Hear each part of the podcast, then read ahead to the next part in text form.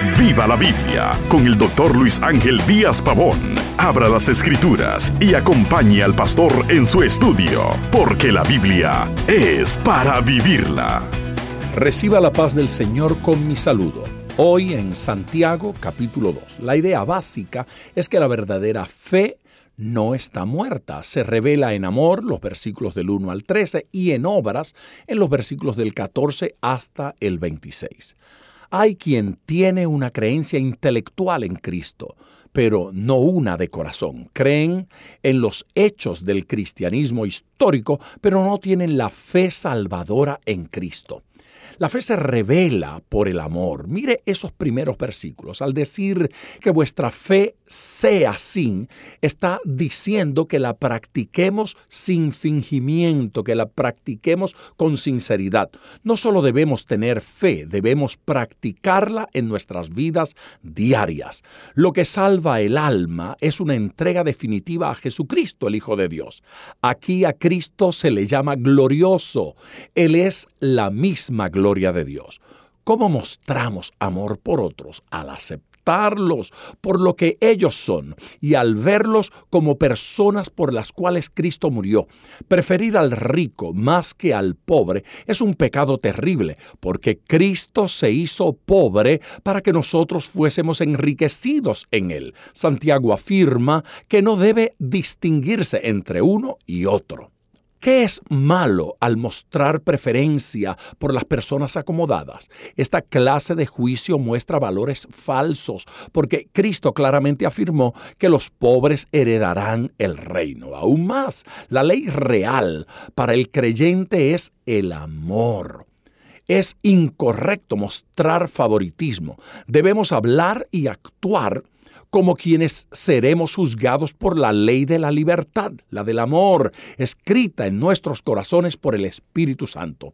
La fe se revela por obras y eso lo vemos de los versículos 14 al 26. En estos versículos Santiago no contradice a Pablo. En Romanos 4 del 1 al 5 y en Gálatas 3, Pablo explica explica cómo el pecador es justificado, cómo se le da una posición correcta delante de Dios. Santiago, por otro lado, escribe cómo una persona salva demuestra a otros esa salvación.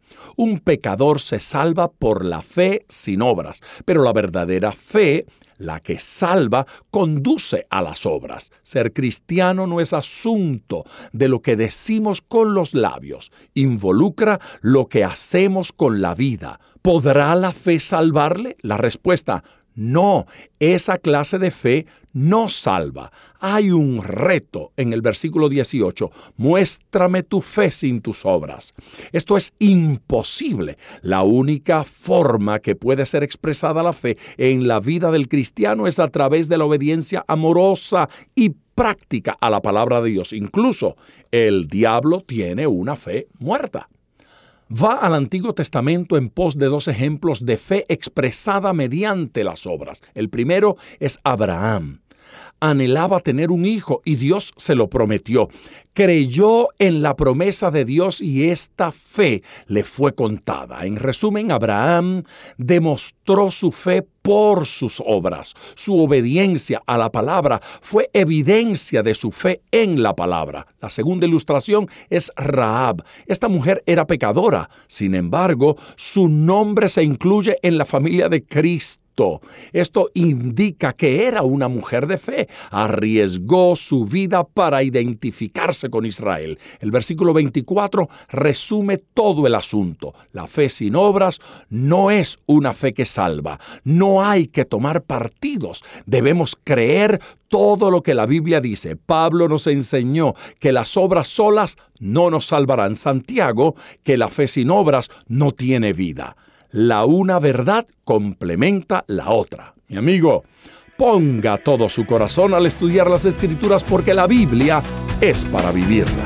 Acompañe regularmente al doctor Díaz Pavón en su estudio personal de la Biblia. La experiencia de décadas de ministerio de la palabra son vertidas en cada jornada. Usted puede adquirir copias de esta enseñanza visitando nuestra página web www.diazpavón.com. Esté atento, participe en nuestro próximo estudio y viva la Biblia.